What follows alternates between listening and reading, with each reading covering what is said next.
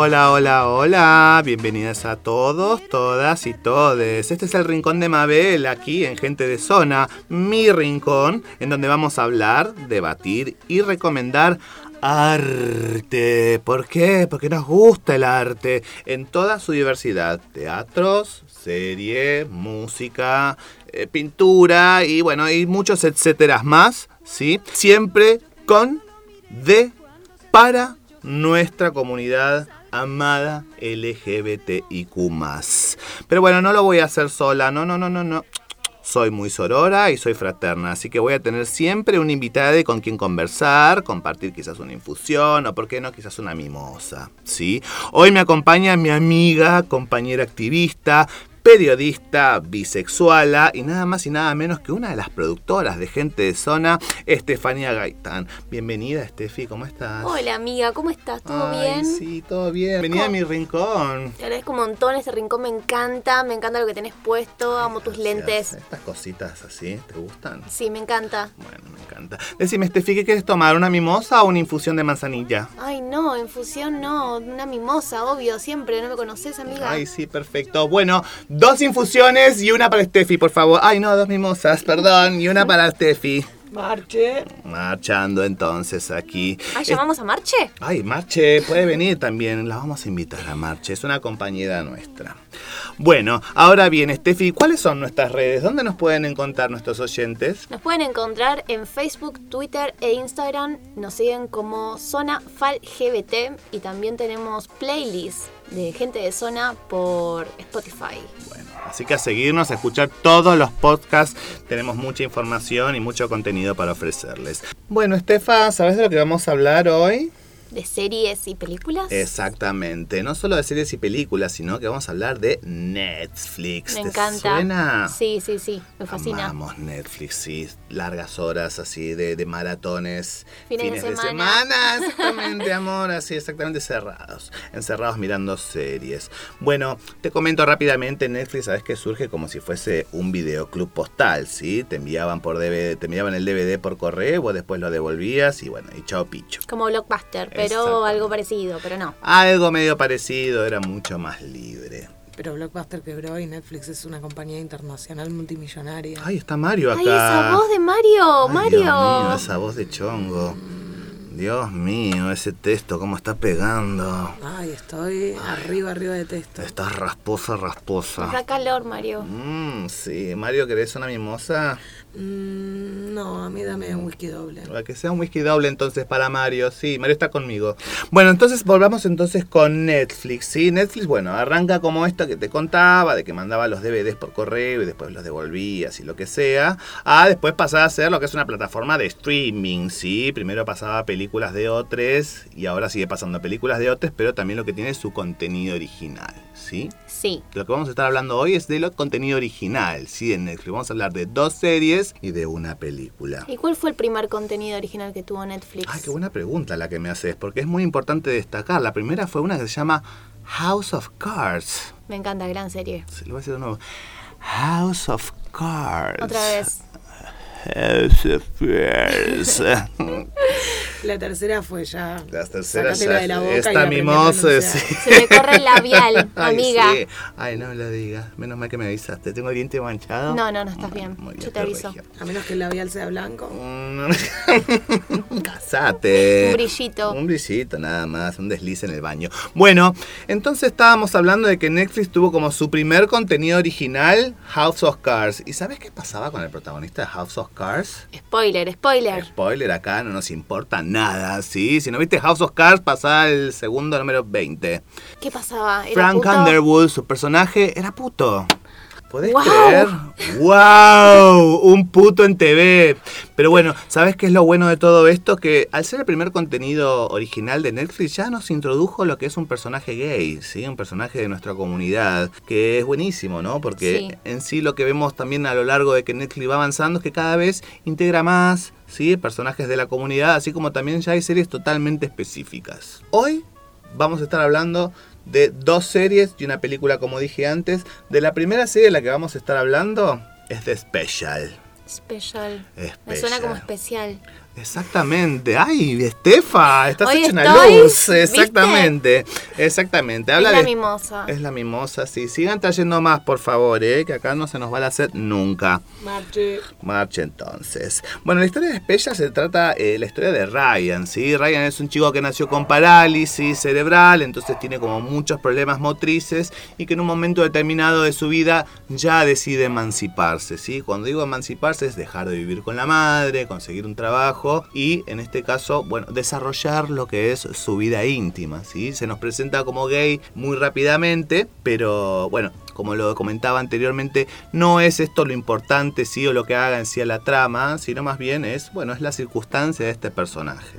Para empoderarse, bueno, va encontrando un trabajo en un lugar donde escribe blogs y se hace amigo de una chica, que, que también es interesante porque es una chica de la comunidad afro, que es un cuerpo gordo, ¿sí? Que habla mucho, bueno, de empoderarse en sus blogs y que lo ayuda a él a, a soltarse ahí de a poquito. Y además lo interesante de esta serie es que es una autobiografía, ¿o no? Ay, ¿cómo lo sabes todo? Exactamente, sí. Y es todo. protagonizada por el mismo, esta misma persona que escribió la biografía, ¿sí? Que es muy interesante. Al que le interesa el nombre se llama Ryan O'Connor. A mí la verdad ni me interesa. Me interesa ver la serie. Yo lo sigo en Instagram porque me parece que está buenísimo. Ay, es divino, la verdad. Uno hace como una cierta, como una cierta empatía o en verdad tiene como este, este un personaje tan entrañable que no sé, le querés abrazar. Ah, Mario le tira corazoncitos en Instagram. Ay, sí. Yo no lo quiero abrazar, le quiero hacer la cola, pero. dale. Ay, yo me gustaría ser el de su segunda vez en este caso, porque la primera la tiene ahí en la serie, pero bueno. Qué buena escena. Ay, por favor, es hermosa. Es todo lo que está bien esta serie, la verdad. Es muy linda. Lo que está bueno, ¿saben qué? Es que cada capítulo dura 15 minutos, ¿sí? Y son nada más 8 capítulos. En una hora y 45 te la viste. O sea, dura muchísimo menos que Avengers. Nos la ¿Mm? morfamos. Nos la morfamos. Yo me la morfo toda. Siempre. No puedo no terminarla. Y entre Morfá y Morfá es la serie. Exactamente. También. Es lo que. ¿Qué serie? Ah, sí, es verdad, estamos hablando de series, me había olvidado. Bueno, altamente recomendable. La mamá de Ryan es la esposa lesbiana de Ross de Friends. Así como para que les tiro así como el dato loco. ¿Y saben quién produce esta serie? ¿Quién? Sheldon, de Big Bang Theory. Me encanta. Y viste qué bien que te lo pronuncié. Ay, además, Sheldon, esa visibilidad que ha dado a la comunidad gay en Estados Unidos, con ese aspecto medio rockero divino. Es un divino total, eh, un gay totalmente visible. A mí no me da rockero, me da un poquito a, a flaquito. A mí no me da tampoco rockero. A flaquito ¿vieron? pasivota, pero bueno. ¿No vieron las fotos? Porque ustedes tienen el personaje de Big Bang Theory. Claro. Vean, vean, busquen las fotos del actor. Del book del actor tiene unas camperas de cuero, camperas de jean, el pelo despeinado, es puro No sé, rock. quizás Ay, habrá sido esa producción de fotos, no lo sé, mira. No tengo que chequear. Ya Con la producción que soy yo. canaleta. Y Fran. Vaya uno a saber. Bueno, altamente recomendable. Una hora 45 se ve en especial. Muy recomendable. Le doy cuatro mabelitas. Mabelita. Ay, qué lindas las mabelitas, me Ay, gusta. sí, es verdad. Vamos a traer unas mabelitas la próxima. En realidad básicamente son como pijitas, pero mabelitas. Las Mm, quiero, las quiero igual. Exactamente. Obvio que las y siempre limpiarse las comisuras de los labios, mis amores. Otra serie que les voy a recomendar, que está también bastante, bastante interesante y que a mí en lo, par- en lo personal me gustó mucha, mucha, o muche, mucho no, mucha. Mucha. Se llama Bonding, ¿sí? Es una serie muy interesante, habla de todo lo que es la comunidad BDSM, ¿sí? The Bondage. ¿sí? Mario sabe de bonding. Mario, ¿nos puedes explicar un poquito de qué se tratan estas prácticas? Me dijeron que tenés un amigo que por ahí sabe de algo de eso. Sí, un amigo. Este es el amigo que tengo. Ay, ese amigo. ¿Viste? Te encanta este amigo. En realidad, Bonding, el nombre de la serie, hace un juego de palabras con bondage, ¿no? Que se escribe bonding con G al final, pero la serie es sin G al final. Eh, que bondage básicamente es la práctica de ataduras, digamos, o de restricciones en el BDSM, con bonding, justamente que en Estados Unidos eh, la traducción en inglés es como vincularse. Entonces hacen como un juego de palabras con esto de lo bondage, el juego del BSM y una vincularidad que hay en- dentro de la serie y que se da, ¿no? Como esas ataduras, esa idea de lo pervertido también nos puede enseñar mucho de cómo vincularnos de maneras distintas. Ay, a mí me encanta esa práctica. Yo Sí. Yo, me me acuerdo que la hacía con mi mamá de chiquito. Lo grita del fondo. Yo quiero que me hagan pasar. Sí. Yo Arroba Lady Tef con doble F. Si quieren hacerle bonding a Lady Tef, manden mensajito. Un mensajito, se ya conocen nuestras redes. Yo decía que el primer bonding lo hice con mi mamá porque me ataba excelente los cordones y eso a mí me hacía muy, muy, muy feliz. Se trata de eso, ¿no? Este tipo de ataduras estamos hablando. Sí, sí, también las ataduras emocionales, Rey. Ah, exacto. Bueno, que eso también se lo debo mucho a mi madre. Si te odio, mamá. No, mentira. Bueno, ¿de qué trata entonces Bonding? Bonding trata de serie, en este caso, de dos personajes. Tiff, que casi se podría parecer a Tef. Ay, soy yo. Sos vos, pero en este caso, bueno, sos vos, pero sin la experiencia todavía, Claro. mi amor, porque, bueno, en este caso Tiff es una dominatriz, ella es heterosexual y, bueno, y es una trabajadora sexual, se dedica en este caso a, bueno, trabajar fantasías, ¿sí? De, diversas con lo que son los clientes. Siempre con las putas, nunca con la yuta. Nunca con las yutas, siempre con las putas. Aguante todo, sigan a amar en redes.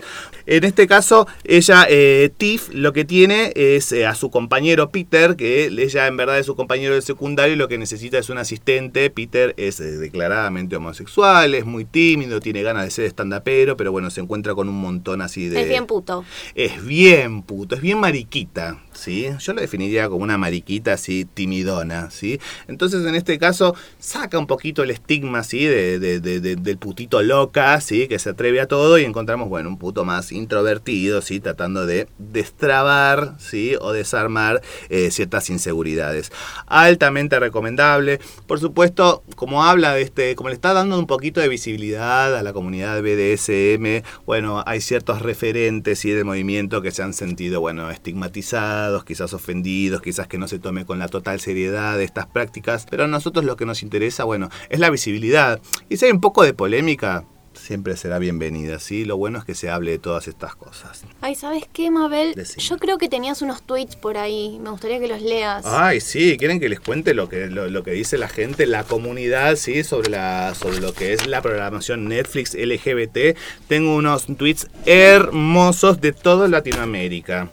Les voy a ir, vamos a ir con el primero que me encanta. Voy a ver si puedo imitar un poquito el acento. Dice, me caga que en las series de Netflix siempre pongan escenas gays. No mamen, no normalicen ese pedo. Ay, ¿no podemos mamar? Ay, ¿por qué? Yo voy a mamar siempre, mi amor. Sí. Que él no mame, que no sabe lo que se pierde. Que no, exactamente. Las ganas de mamar que tenés, mi cielo. Sí. Otro tuit hermoso. Qué pesados Netflix con ese tema. No hay serie donde no salga un gay, un bi, un bi como vos, Ay, o yo. un negro. Nos lo quieren meter como embudo. Al negro te lo quieren meter como embudo. Yo nunca necesité un embudo. No sé si es como de, de la habilidad que ya nata que tengo, que no hace falta un embudo, la Ya, verdad. y si quieren amor. usar un embudo, igual está bien. No sé qué, qué les pasa, pero bueno. Hay que usar embudo. Si querés, yo te la meto con embudo. Ay, yo quiero paciencia, un poquito de paciencia y saliva y ya se sabe cómo es el resto. Yo te Es abrazo, así. Dani. Ay, sí, por favor, de atrás. Y otra, le- les leo la última, sí. ¿Por qué ahora todas las series de Netflix deben haber una pareja homosexual? Eh, la verdad es que no sé, quizás porque la vida es así. Bueno, no sé. Creo que Netflix ni siquiera se interesó en responder nada. La única respuesta que atinó a hacer una vez Netflix fue poner muchos, muchos, muchos arcoíris y decir, no te puedo responder de tantos arcoíris. Una respuesta con altura y mandando un poquito a todos a que se vayan a lavar las tetas. Ahí la aplaudimos a. Netflix. Ah, y otro muy lindo, miren este, a ver si ustedes me ayudan a descifrarlo. Quisiera ver una serie en Netflix sin que muestren sexo homosexual crudo. Crudo. El crudo me suena, no sé, soy vegetariana igual, así que mucho lo crudo no me va, pero. Yo no entiendo cómo será el sexo homosexual u otro cocinado. Ay, a mí me gusta el horno. Ay, Me encanta, sí. Al espiedo, que me vayan dando vueltitas de a poquito. Mm, Sí. Siempre bien caliente. Ay, siempre es así. Otra cosa que quería decir de Bonding, que no me lo quiero olvidar, que hace un excelente planteo sobre lo que es la masculinidad, ¿sí? En este caso nuestra protagonista, que es una dominatriz, habla de la masculinidad diciendo que es inherentemente restrictiva, ¿sí? en un diálogo que tiene ahí con su compañero Peter, y dice que es restrictiva por, bueno, por todas las expectativas que genera, la dominación, la búsqueda de poder, la falta de emoción, y dice que, bueno, que ella en sí lo que, es, lo que hace es ayudarles a escapar a esta prisión social incapacitante, y dice que cuando muere el patriarcado sexual, todos los géneros serán iguales. Bueno, The Bonding, una de las cosas muy rescatables para tener en cuenta es que es una serie que habla de BSM de una manera súper liviana, ¿no? Que habla un montón de temas. Habla de masculinidad, habla de comunidad LGBT, habla de BSM, habla de abuso incluso al final de la serie. Spoiler alert. Spoiler alert. Pero Ya lo dijiste igual. No nos importa spoilear. Habla de una situación de violencia y la realidad es que todas estas cosas los, lo habla de manera liviana. Para muchas personas el BDSM es parte de nuestra identidad, con lo cual es interesante tener de alguna manera una producción que aunque aliviane, digamos, y no cuente la realidad del BDSM ni de una trabajadora sexual que se dedica a hacer BDSM. Estas BDSM prácticas. dominante. eh, pero efectivamente nos permite, es una serie, por ejemplo, para recomendar a familiares, para recomendar a amigues, para recomendar a mamá y después hablar con mamá como disparador para romper algunos mitos y algunos miedos de una comunidad profundamente estigmatizada, trada como un oscurantismo alrededor. Esto lo aliviana, las son rosas. Exactamente. Ah, es totalmente tal. Yo concuerdo perfectamente 100% con este chongo de Estefa que nos está diciendo porque uno no sale del closet únicamente diciendo que bueno, bueno, soy torta, soy gay, eh, soy bisexual, soy pansexual, sino que también uno puede salir del closet con determinadas prácticas que en sí a uno lo completa le hacen feliz. Así que Mario tenés toda, toda, toda la razón con esto. Le vamos a dar a Bonding también cuatro Mabelitas. Cuatro sobre cinco porque bueno, tiene que ser algo medio excelso, ¿no? Para, para Mabel. Así tengo que terminar de acabar ahí cuando termino de ver la serie. Porque Bonding además yo les saco una mabelita, os recomiendo sacarle una mabelita porque lo que hay es un nivel de hegemonía corporal. Ay, es verdad. Es verdad. Que, es ma- verdad. que está No hay- muy bien, lo disfrutamos mucho, pero falta, falta. Ay, sí, es, verdad. Un Es verdad que. Cuerpos gordos. Es verdad, vamos a sacar una, una, una, una Mabelita porque puede pecar un poco de superficial en, en- en ciertas maneras de relatar algunas cosas. ¿Tres o cuatro? Tres Mabelitas, tres Mabelitas porque ahora, bueno, yo me dejo chonguear por Mario, cambio de opinión así, me doy vuelta como una milanesa, como ya todos bien saben. Bueno, y el tercer contenido que traje es Girl, ¿sí? Contenido original de Netflix, por supuesto, de lo que estamos hablando. Girl es una película que, como para que se den una idea, les voy a tirar así como el primer disparador. El Cisne Negro.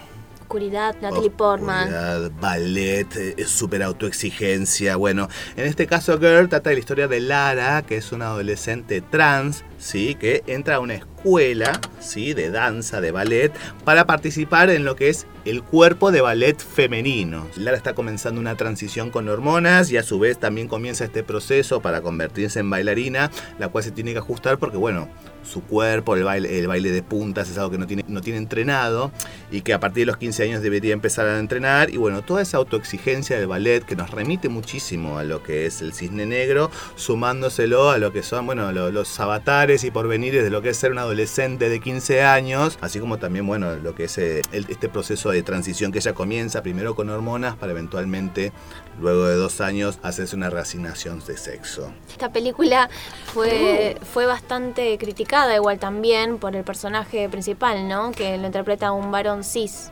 Exactamente. En este caso eh, no, no hay ninguna eh, actriz trans que esté, que esté participando de esta película. El director, por supuesto, dice que él le tomó casting a chicas trans, a mujeres cis y también a varones gays. ¿Sí? Cis. Cis, por supuesto, sobre todas las cosas cis. Y que bueno, el que más, digamos, eh, reunió ciertas características, bueno, terminó siendo este, este actor que a mi modo de ver igual encarna perfectamente bien el personaje y uno puede llegar a hacer realmente empatía y ve toda su desesperación. Pero bueno, en este caso todavía está faltando, ¿no? Que esta industria del entretenimiento empiece a poner a los protagonistas que se merecen, ¿no? Si vamos a hablar de ciertas identidades, bueno, buscar, un person buscar una persona de esa identidad. Mario interviene diciendo, pues soy como Maradona y hablo en tercera persona, diciendo que si lo pensamos eh, con un actor o un personaje afro, nos parecería ridículo que lo haga una persona blanca. Cual. Si pensamos en el momento donde no podía haber mujeres sobre el escenario y lo interpretaban varones, también nos parece ridículo. Y en este momento lo que vemos es que aunque no haya una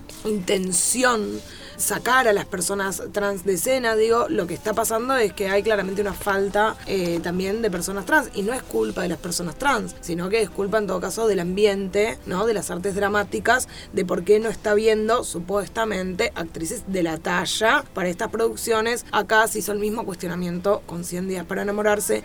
Y es algo que seguimos diciendo. Las las protagonistas de las historias tienen que contar esas historias. No lo decimos solamente para actores y actrices, decimos también para productores, decimos para guionistas, decimos para directores, dónde están las personas trans generando realmente contenido y si eso es realmente una falla de la comunidad o efectivamente es una falla de la industria. Exactamente. Esta cosa como dice Mario y me viene como al pelo porque en verdad lo que podemos darnos cuenta ¿sí? de lo que está pasando con Netflix es que quizás, bueno, esté aprovechando quizás un poco del tabú que siempre existió, ¿no? En lo que es nuestra comunidad y nuestras manifestaciones de, de, afecto para ganar, bueno, visualizaciones, adeptos a la plataforma y todo.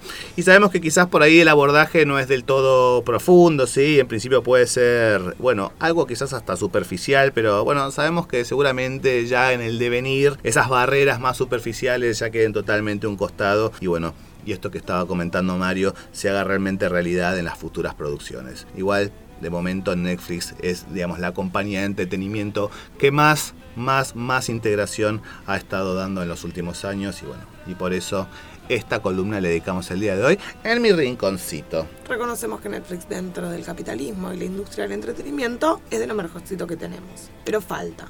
Falta, falta todavía un montón y nunca vamos a estar dejando de mirarles con el ojo crítico, sí, para, para que sigan cada vez integrando más a nuestra comunidad. Queremos todo. Todo y todo. Bueno, mis amores, gracias por acompañarme. Este fue el primer rinconcito de Mabel, el primero de muchos, espero. Seguiremos hablando, sí, de nuevos contenidos. Quizás para la próxima hablemos de un par de documentales, pero bueno, eso ya lo vamos a estar hablando después. Síganos en redes, sigan gente de zona en Spotify y bueno, será hasta la próxima. ¿Algo más que decir? Arroba Zona FalGBT en Instagram, Facebook y Twitter. Y síganos a nosotros también en Instagram. Ay, sí, exactamente. ¿Podemos decir nuestros Instagram? Ay, no. Digámoslo, yo lo Qué pruebo. vergüenza. Arroba LadyTef en Instagram con doble F. Y en este caso, mi Instagram es mabellaloca.21. Y el mío es arroba tortarock. Por favor, síganme y podemos hablar un poquito más íntimamente. Bueno, un besito para todos y será hasta la próxima. ¡Chao!